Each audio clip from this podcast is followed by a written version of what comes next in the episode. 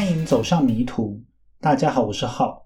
我在前几周的时候啊，开通了抖内的连结，那很感谢淡月抖内给迷途哦。大家如果能力可负担的话，可以在节目的资讯栏里面找到抖内的连结，给浩一点鼓励，让我能够继续产出更多的故事给大家。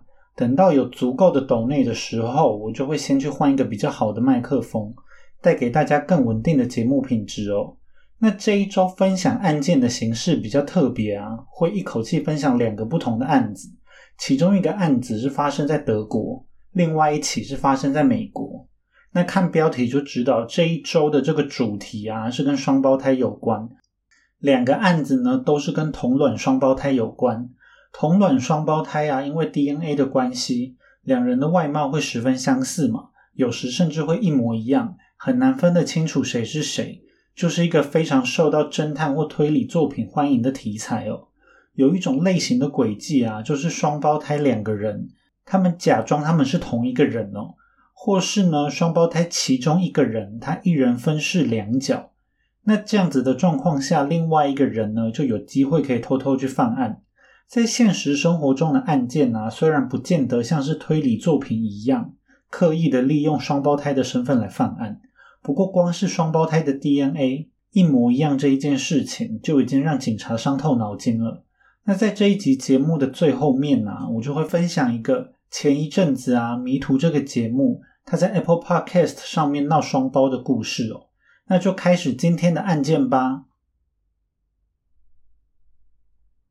在二零零九年一月二十六日星期一早上六点多，德国柏林的西方百货公司员工抵达百货公司的时候啊，他不敢相信自己的眼睛，在百货公司的一楼还遗留着从楼上垂掉下来的绳索，而商品展示柜里面的高价商品全部都不翼而飞了。很明显，百货公司啊，在假日的时候遭到了不明人士的入侵。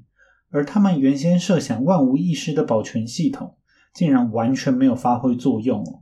在百货公司内啊，新设柜位的瑞士珠宝公司 Christ 估计呢，损失高达上百万欧元哦。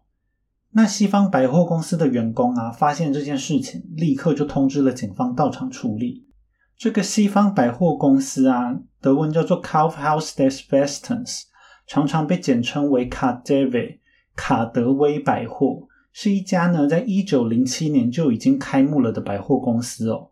在这期间呢，德国历经了第一次世界大战战败，纳粹德国；第二次世界大战战败，东德西德分裂，东德西德统一。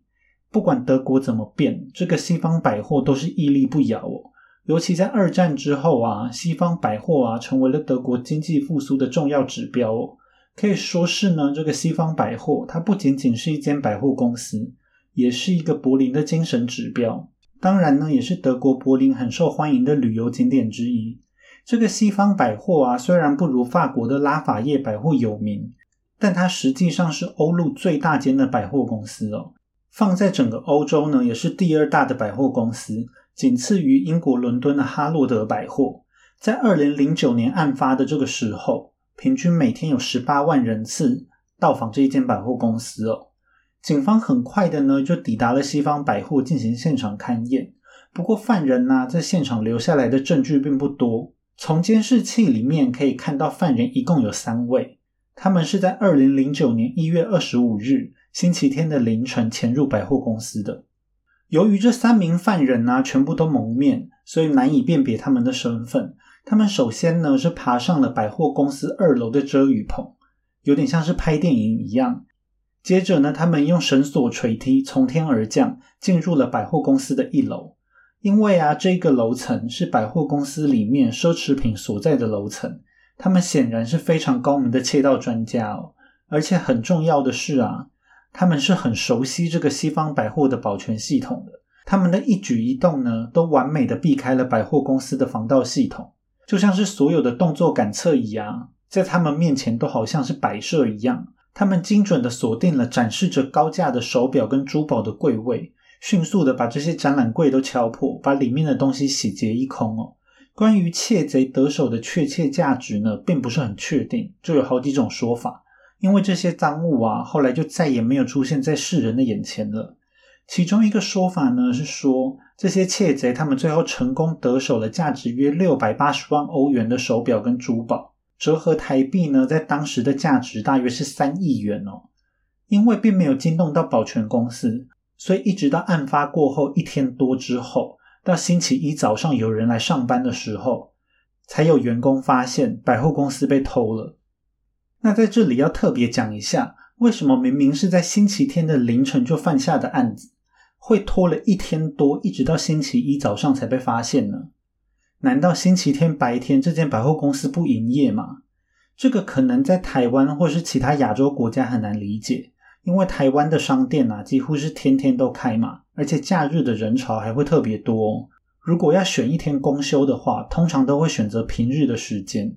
但是在德国啊，商店基本上星期天都是不开门的，而且这是政府强制商店星期天是不能营业的哦。如果要营业的商店，还需要另外申请，因为在德国人的观念之中啊，星期天是休息的一天，不只是商店不开哦，甚至在家里面发出比较大的声音，像是如果在星期天呐帮院子里面除草，或是在墙壁上面钻洞，都很有可能会被邻居上门抱怨哦。那百货公司当然在星期天也就是不开的嘛。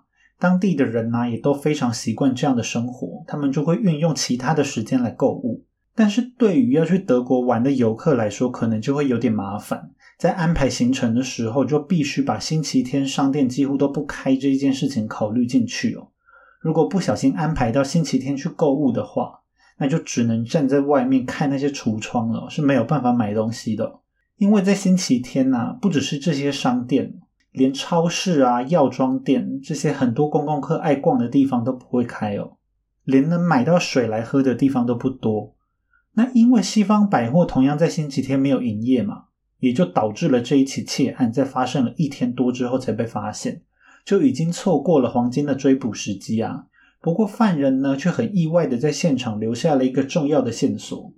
犯人虽然在犯案的过程中很谨慎的全程戴着手套作案。所以他们并没有在现场留下任何指纹，但是呢，他们却很大意的把其中一只手套直接就掉落在了现场。这个手套呢，就掉在他们从天而降的那一个绳梯的旁边了。发现这么重要的证物啊，警察当然是马上把这个手套送回了警察局化验。他们就在手套的里面呢，发现了一小滴残留下来的汗液，虽然量并不多。但是他们还是从汗液里面呢提取到了嫌犯的 DNA。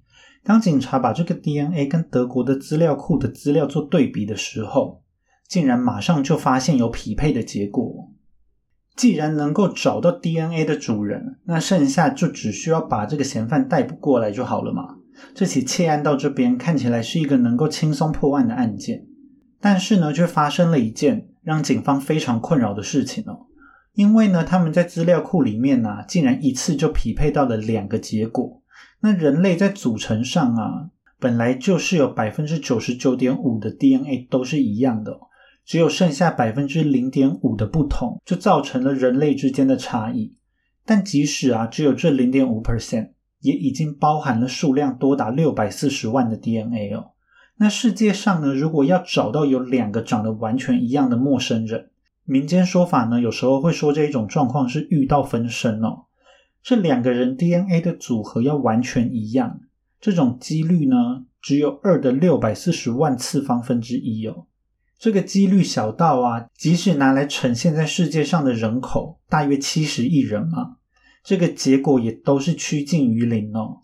简单来说呢，要在世界上找到一个长得一模一样的分身的几率，几乎就是零。分身这一个字的英文呢，叫做 doppelganger，d o p p e l g a n g e r 哦。那这一个字呢，是一个从德文直接借来的字哦。那所以有些人会在那个 ganger 的那个 a 上面点两点，有些不会，就是因为德文有那两个点。不过虽然要陌生人长得完全一样的几率是趋近于零，但是在现实生活中啊，就有一种很常见的状况。两个人会出现一样的 DNA 哦，那就是同卵双胞胎的状况嘛。那同卵双胞胎的英文呢叫做 monozygotic twins。这个 monozygotic 呢是 M O N O zygotic 哦。不过呢，大家平常比较常听到的其实是 identical twins，也就是一模一样双胞胎哦。i d e n t i c a l t w i n s，因为呢，同卵双胞胎的特色啊，就是这两个人是从同一个受精卵分裂过来的嘛，因此两个人的 DNA 组合啊，在理论上是一模一样的。很多状况下呢，就会让人分不清楚这两个人之间的差异。警方的 DNA 匹配结果啊，就是指向了一对同卵双胞胎的兄弟。他们呢是住在德国下萨克森邦的哈桑跟阿巴斯。那由于德国法规的限制，只能知道他们的姓氏是 O 开头而已。那我就叫这两个人欧氏兄弟哦。那欧氏兄弟呢，是一九八二年出生在黎巴嫩的。他们在一岁的时候啊，被带到了德国。他们想要跟德国申请庇护。那这个庇护的英文呢，叫做 asylum，a s y l u m。那常听到的政治庇护，就是在前面加上政治 political asylum。但是呢，他们被德国拒绝了。不过呢，因为黎巴嫩啊也拒绝提供这个欧氏兄弟身份，所以这么多年以来，两兄弟就是在德国不断的延长居留哦。德国考量到他们的状况，也为他们提供了外国人的护照。但是这些难民呢，一直以来都是德国甚至整个欧洲治安上的隐忧哦。那德国警方呢，就认为欧氏兄弟是属于一个黎巴嫩库德族的帮派。两个人呢，在德国都留下了不少的犯罪记录，大部分呢都是窃盗类的案底，也跟这个西方百货公司的窃案不谋而合哦。这两兄弟呢，并不难找，警察很轻松的就在案发两周多后，在二月十一日的时候。在下萨克森邦的罗滕堡，把欧氏兄弟逮捕归案。那如果大家之前有听 EP 十五的话，可能会有印象。那一集的食人魔啊，他住的地方也叫做罗滕堡。那个时候啊，就也有讲过，德国有好几个罗滕堡嘛。那食人魔住的那个地方呢，叫做富尔达河畔的罗滕堡。而欧氏兄弟被逮捕的罗滕堡呢，全名叫做 Hortenburg an der w ü m e 维莫河畔的罗滕堡，也就是一个不同的地方。警察呢，虽然把嫌犯给抓了回来，如果能够把欧氏兄弟定罪，他们可能面临最高十年的有期徒刑。但是这个同卵双胞胎的问题啊，却让他们感到很棘手。根据当时的报道啊，是因为德国的法规对于基因检测有所限制，因此他们没有办法用最新的技术来分析这个他们在现场采集到的 DNA。到底是属于哥哥还是属于弟弟的，他们就没有办法分辨出同卵双胞胎的基因差异哦。也就是说呢，同卵双胞胎理论上 DNA 是要一模一样，但是实际上他们的基因还是有一些细微的差别的，只是德国的警方没有办法分辨出来而已。在手套的汗水之中，确实有检测出其中一个人的 DNA。不过，在案发的二零零九年，应该是还没有发展出能够分辨同卵双胞胎的技术哦，更不用说要拿这个技术来把犯人定罪哦。因为任何的新技术啊，要运用在法院之中，都需要见识科学的成熟承认这样的技术才行哦。那这个过程呢，需要非常漫长的时间。那这个后面呢，会再提到。再讲回 DNA 的部分哦。在理想的状况下，啊同卵双胞胎 DNA 的差异应该是要能够被区分出来的。因为同卵双胞胎呢，虽然源于同一个受精卵，但是通常啊，在第九天的时候，它们就会分裂成两个个体哦。之后呢，双胞胎的 DNA 复制的过程，就是他们两个个体各自复制各自的 DNA 哦。所以，虽然双胞胎的基因来源相同。但是他们呢，在每一次的复制过程中，都会有微乎其微的几率会发生复制错误，因为几率非常的低嘛，可能要复制上亿次才会发生一次错误。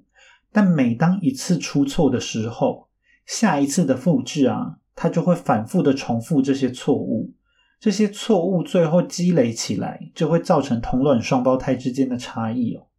理论上呢，运用这些在复制中产生的错误，也就是两个人之间的差异，应该是能够用来区分同卵双胞胎的 DNA 的。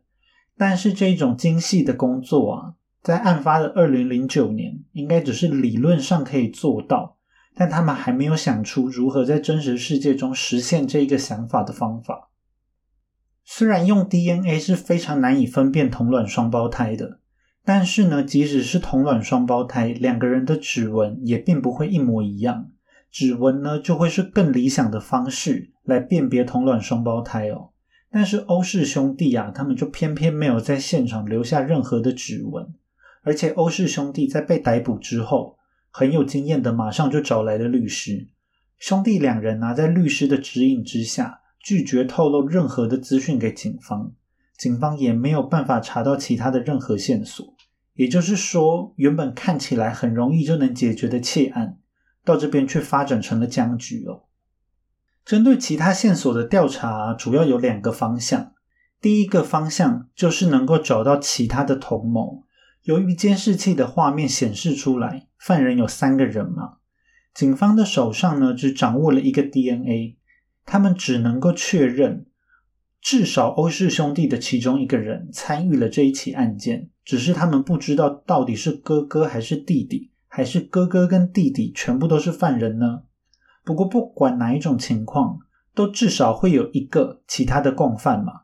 如果能够找出这个共犯的身份，那就能够确认双胞胎兄弟的涉案程度了。警方就认为啊，他们作案能够这么的精准，非常熟悉现场的环境，很有可能是因为这个共犯啊是西方百货公司的内鬼哦，他拥有很多内部的资讯，所以犯人呢才能巧妙的避开这个西方百货的所有防盗措施。但是警方啊，在这个调查方向。却是一无所获，怎么样都调查不到这个共犯的身份。那另外一个调查方向呢，就是他们要调查赃物的下落嘛。失窃的宝石跟手表啊，价值高达好几百万欧元。警察在短时间内就已经锁定了欧氏兄弟，这些赃物有很高的几率都还是在欧氏兄弟的手上。但是警察在欧氏兄弟的家中却完全找不到任何的赃物哦。他们也找不到任何有可能关于赃物的线索。另外啊，因为像宝石这种高单价的商品是会有证明书的嘛，手表呢也都会有独一无二的编号。如果要把这些东西销赃的话，都会有很大的可能是会走漏风声的。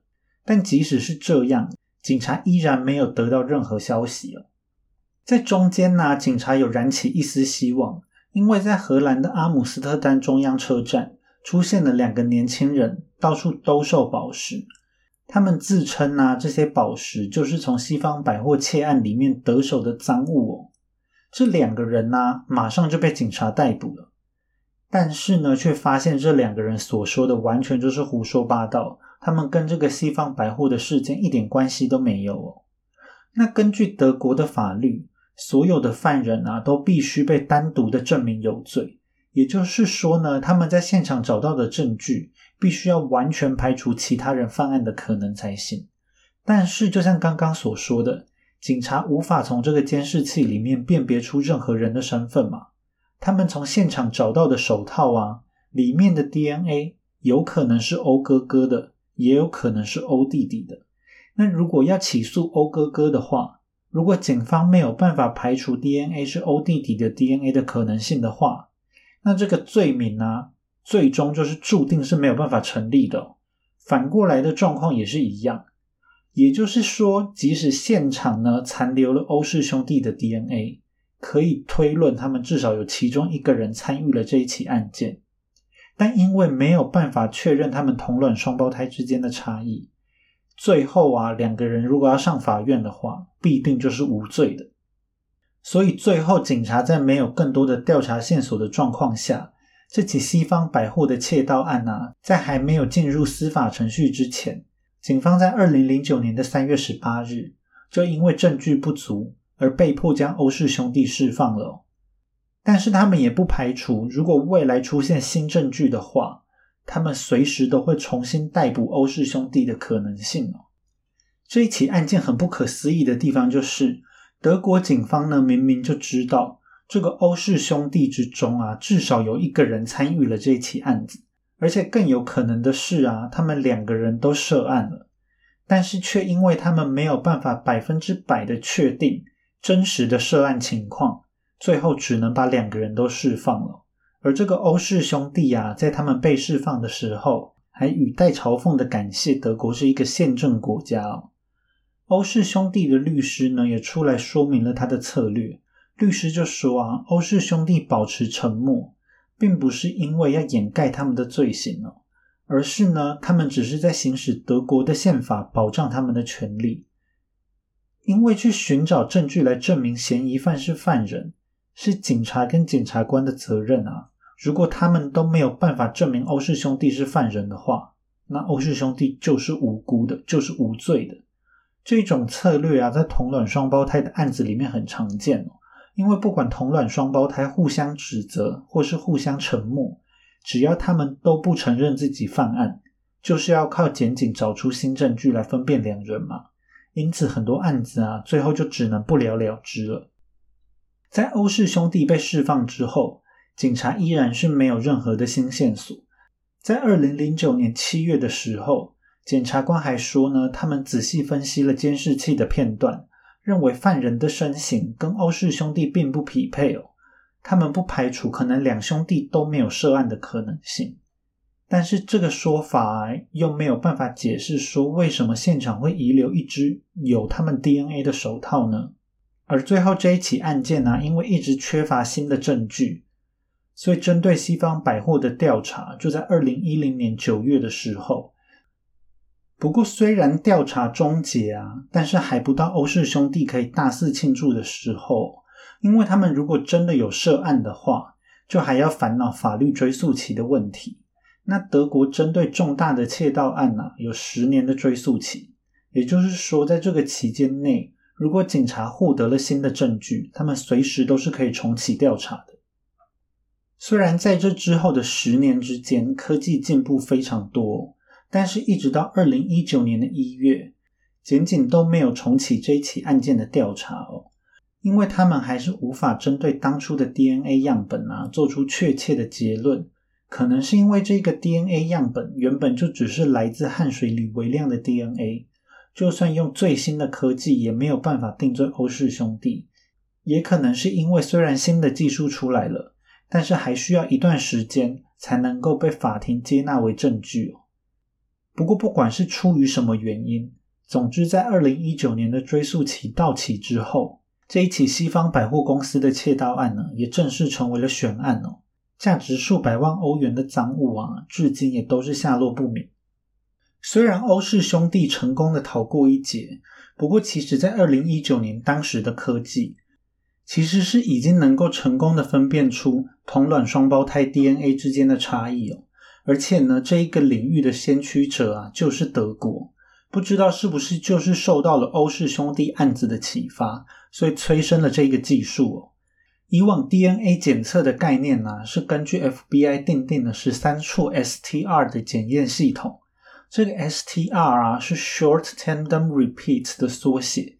这个专有名词呢，中文翻成短宗列重复序列。不过我也不知道这是什么意思哦。但就是 DNA 的某一个部分，在理论上啊，这十三处 STR 要完全吻合的几率，大概只有二十亿分之一，可以说是非常的低嘛。在二零一二年的时候啊，德国基尔大学的一名教授就开始思考比对同卵双胞胎整个基因库的可能性。这个教授的想法就催生了一间叫做 Eurofins Scientific 的公司的实验哦。这间公司的中文啊叫做欧陆检验，它在台湾也有据点哦。他们分析同卵双胞胎的这个实验呢，是在二零一三年、二零一四年这个时间点左右发表了结果。他们发表的这种新技术啊，就证实了已经是可以成功分辨出同卵双胞胎 DNA 之间的微小差异的。不过这一项新的 DNA 的检测技术啊，是一个成本非常高的测试哦。他做一次呢，要价好几百万台币。如果是一些情节比较轻微的小案子，大概是会宁可错放犯人，也不会动用这种最新的技术。如果未来这种新技术啊，是真的有用在鉴识科学上面的话，那么，想要犯大案的双胞胎啊，或是已经犯下大案但追诉期还没过的双胞胎，可能就没有办法像欧氏兄弟这么幸运，逃过法律的制裁了。那我接下来要讲的呢，就是今天的第二起案件，就是另外一起同卵双胞胎的案子。在这一起案件之中啊，就有依靠这个最新的技术，分辨出了同卵双胞胎哦。这个案件呢是发生在二零零四年的美国。这个案件呢发生在二零零四年的美国，其实比西方百货的案子还要更早。在二零零四年的九月二十一日，一个二十三岁的女生呢在波士顿被两名二十几岁的男子持枪威胁。男子们呢威胁女子上车之后，就把这个女子载到了一个偏远的地方。他们逼迫女子下车之后呢，就在一个车库里面。反复的强奸她哦，最后男子们呢，把这个二十三岁的女生载到了一个公园之后就离开了。这个女子啊，事后马上就到了医院里面采证了。不过当时并没有什么调查的方向。在这一起案件发生了九天之后，在九月二十九日的晚上，波士顿呢又有一名十九岁的女学生被两名男子持枪威胁，她同样是被威胁上车。女学生上车之后啊，就不断的尖叫求救，结果犯人呢就用枪托打了女学生四次哦，让女学生安静下来。这个女学生啊就发现这两个男生在他到了一个荒郊野外，就知道自己就算是喊破喉咙，也是不会有人来救自己的。于是呢，他就非常冷静的思考，他想过呢，他要偷偷的打九一一报警，但是在他仔细思考之后啊，就放弃了这个念头。因为他就怕电话的声音会被这两个犯人听到，反而会激怒这两个犯人，杀他灭口。这两个男子呢，就把女学生载到了一个树林里面，就跟前一个案子一样，他们反复的强奸这一个女学生。但女学生呢，依然保持冷静。他就发现啊，其中一个犯人可能是为了不让自己的 DNA 留在女学生的身上，所以他在性侵的时候会戴保险套。所以女学生呢，就趁机偷偷的把这个用过的保险套给藏了起来。她趁穿衣服的时候啊，就偷偷的把其中一个保险套藏在她的胸罩里面。那在这两个犯人都发泄完之后，他们把女学生丢在原地之后就离开了。女学生呢，马上到了最近的住家去求救。事后，女学生呢，也把这个保险套就交给了警察，希望警察可以把强暴犯绳之以法。警察呢也很顺利的从保险套里面提取到了 DNA。经过了几年的追查，警察终于找到能够匹配这个 DNA 样本的男人。这个男人呢叫做 Dan McNair，我就叫他阿队哦。阿队呢在案发的时候是二十六岁。警察是在二零零七年的时候从阿队的烟头上面提取到了 DNA 哦。检测的结果啊，就与在保险套里的 DNA 是完全符合的。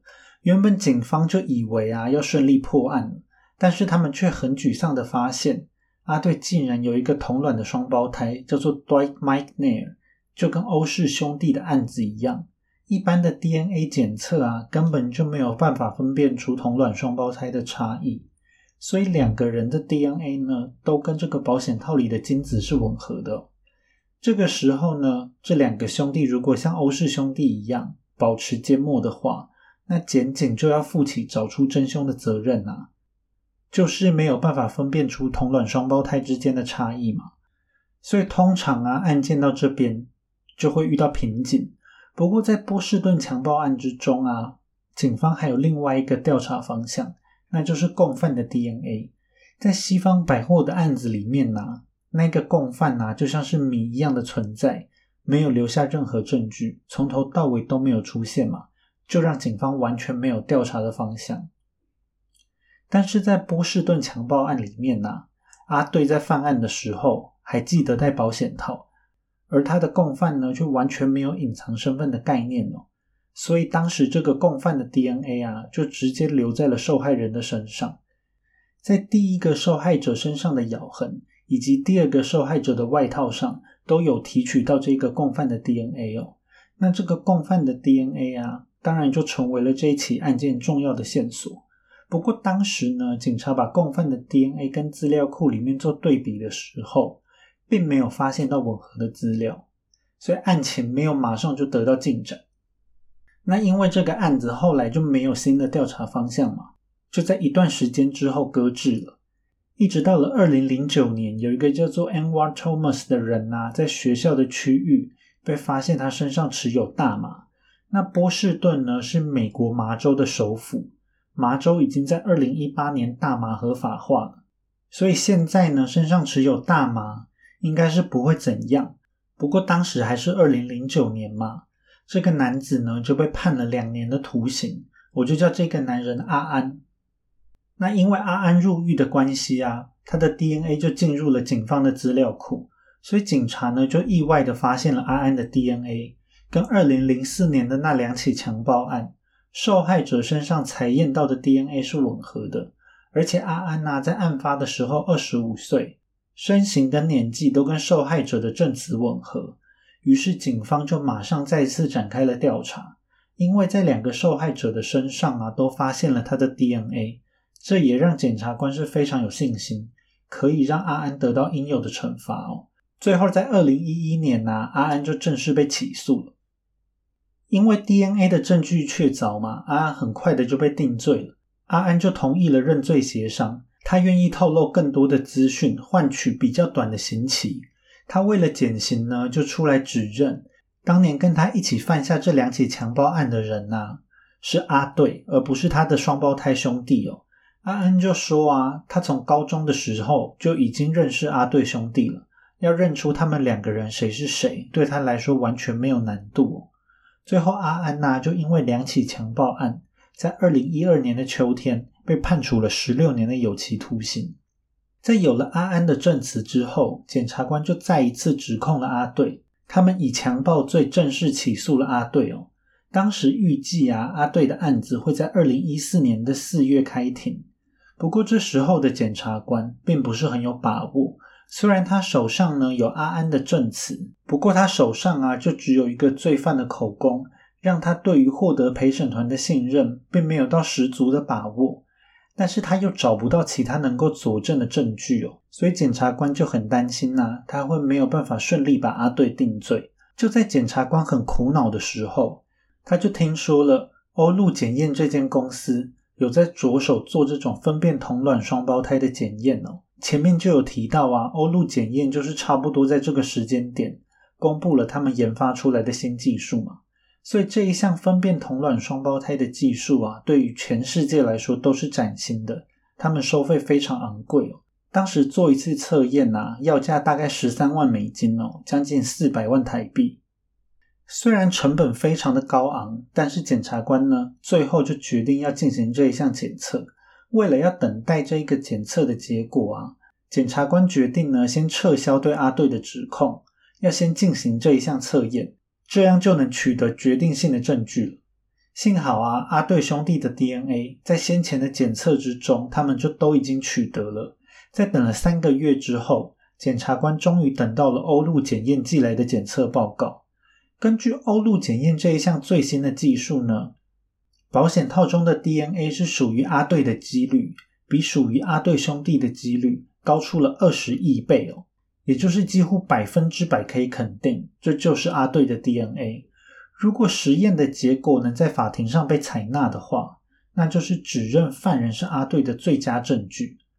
有了这一项证据的检察官呢，在二零一四年再一次起诉了阿队。他们拿着最新的报告当成他们有力的证据，但是问题呢，就是出在刚刚所说的“如果这个实验能够被法庭采纳”这句话上面。因为在法庭上啊，要定罪一个犯人，就需要很谨慎的看待证据嘛。所以阿对的律师就认为啊，分辨同卵双胞胎的技术还太新了，在现实世界啊，还太少例子可以参考，检测结果是不是准确都没有办法说得准。所以律师就认为啊，这样子的报告是不可以采信的。光是讨论要不要采纳这一项证据，审判过程就拖了很久哦。最后，在双方超级久的辩论之后，法官在二零一七年的四月才做出了决定。法官就认为啊，虽然这一份报告是架构在严谨的科学研究上，但是由于呢当下的这一个技术还并不普及，还没有其他的实验室能够复制出欧陆检验这个实验的结果。最后，法院就决定不采纳欧陆检验的报告结果。而这样的决定呢，其实可以算是合情合理，因为任何新的技术啊，要用在法律上，最好都要经过严格的验证哦，确保这一项新技术已经足够成熟稳定，以免在技术还不成熟、不稳定的状况下，可能会造成不必要的冤狱哦。不过这个决定呢，对检察官来说当然是坏消息，他们花了大价钱，又浪费了好几年的时间，结果一切又回到了原点。而且呀，不只是阿对案子的检察官失望，其他涉及到双胞胎案子的检察官也都很失望，因为他们原本以为多了一样有用的工具嘛，但现在呢，只能再重新寻找其他的证据。刚刚在欧氏案子兄弟的最后啊，我就话只说了一半。虽然欧陆检验的新技术成功分辨出了阿对兄弟的 DNA，不过最后其实是并没有派上用场的。这个也能够说明为什么在西方百货的案子里面，一直到二零一九年追诉期都过了，德国警察却都没有重启对欧氏兄弟的调查哦。德国官方啊，在 DNA 技术这一方面一直都是蛮保守的。之前在 EP 十一的魅影杀手也有说过，他们官方采用的测试很有限啊，并不是他们技术不够哦，而是碍于法规的关系哦。所以在那一起案子里面呢，他们是把资料交给奥地利去分析哦。在西方百货的窃案中啊，就算真的靠着新技术的分析得出了结果，最后可能也是会像阿队的案子一样，德国的法院可能并不会采纳这种新的技术、新的报告。那没有了检测报告的检察官呢，就只能靠着原有的证据继续打官司。检察官的手上呢，就只有保险套里的 DNA 以及阿安的证词哦，所以他依然很担心会无法顺利的定罪阿对。在法庭上呢，两个受害者都表达了自己的看法。第一个受害者啊，并没有到现场，但是检察官呢，有在法庭上朗读一封来自这个受害者的信件哦。在过去的十四年之中，他都活在恐惧啊、羞愧这种负面的情绪之中哦。这一些情绪啊，虽然随着时间变淡，但他还是像惊弓之鸟一样，他随时呢都紧绷着神经，害怕同样的事情会再次发生在自己或是自己认识的人身上。他要靠着不断寻找能让自己感到开心的事情，感到有成就感的事情来做，才能让这些负面的情绪不影响他的日常生活。不过，这个受害者就认为啊，他一辈子都不可能消除。阿对带给他的阴影了，而第二个受害者呢，也就是当时比较机警的那一个十九岁女大学生，她直接站上了法庭，指责阿对。她说呢，她之前不知道为什么，但她就好像是已经被判了无期徒刑一样，她就认为啊，自己已经没有机会过上一个正常的生活了，她永远也没有办法自由。但是呢，现在她觉得自己不再受到束缚。没有任何人能够阻止他哦，他不会乖乖的躲起来闭上嘴。他认为他自己并不是受害者，也请大家不要把他当成生还者。他说他是什么角色，只有他自己能够定义他自己。受害者的言论在法庭上也感动了不少人哦。虽然绕了很大一圈，但好消息的是，正义虽然迟来，但是这一起案件中并没有缺席哦。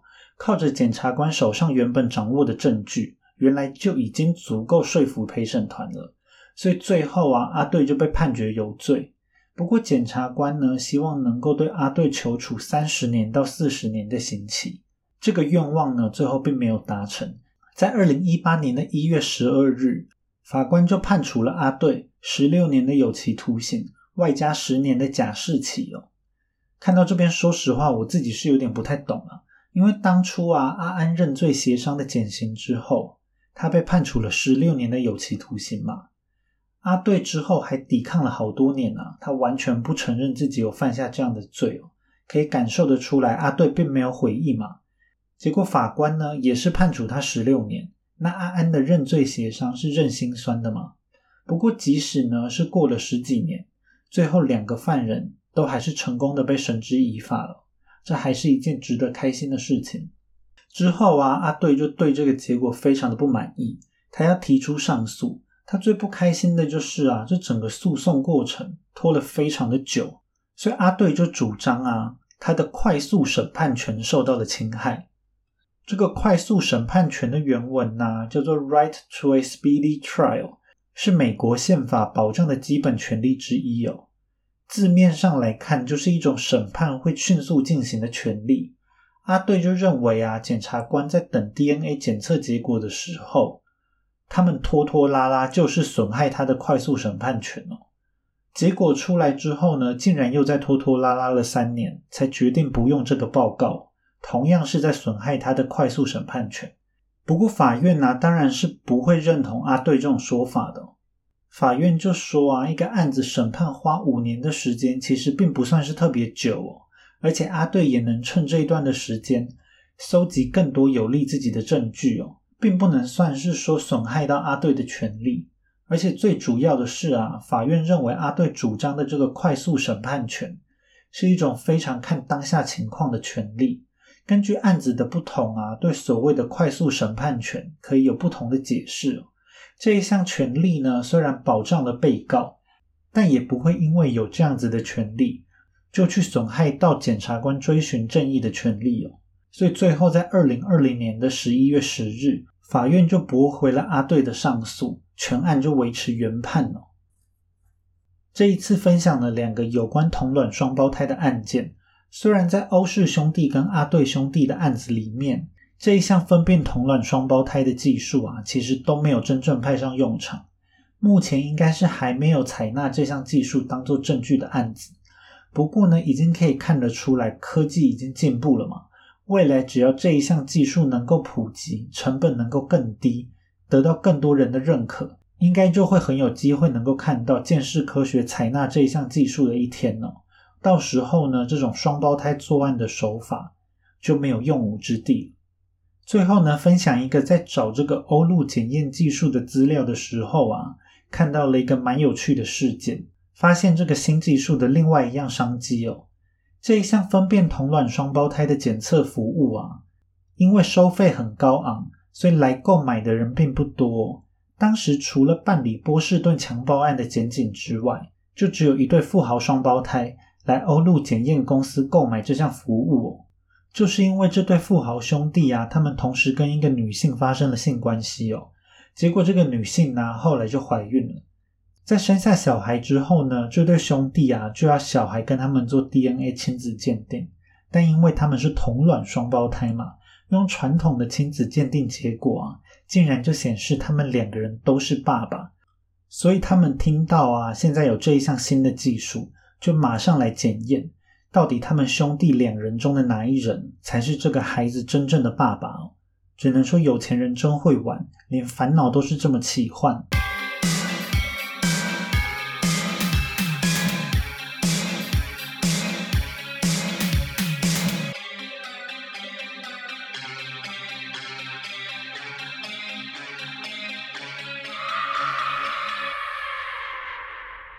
最近的每一集啊，我都会讲到。如果喜欢迷途的话，可以到 Apple Podcast 上面帮迷途留下五星评分跟留言嘛。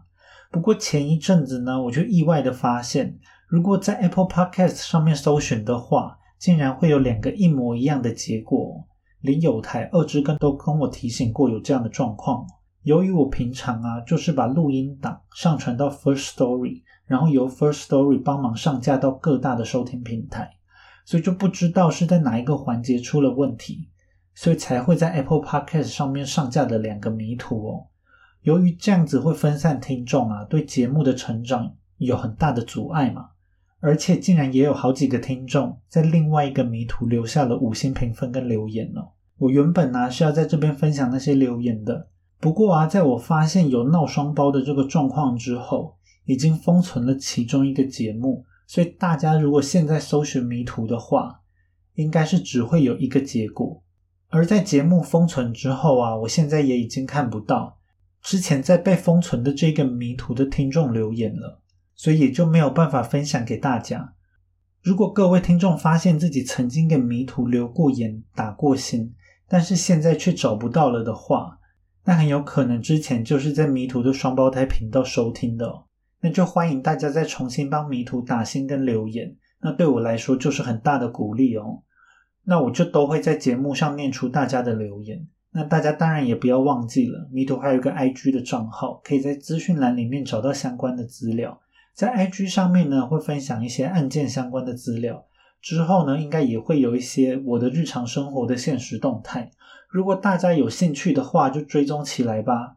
那以上就是这星期节目的全部内容了。感谢大家的收听，在这边呢，也先预告一下，下一周啊，因为是万圣节的关系，因此呢，应该会分享一个比较有灵异色彩的案件。那就大家拜拜，我们下星期再见啦。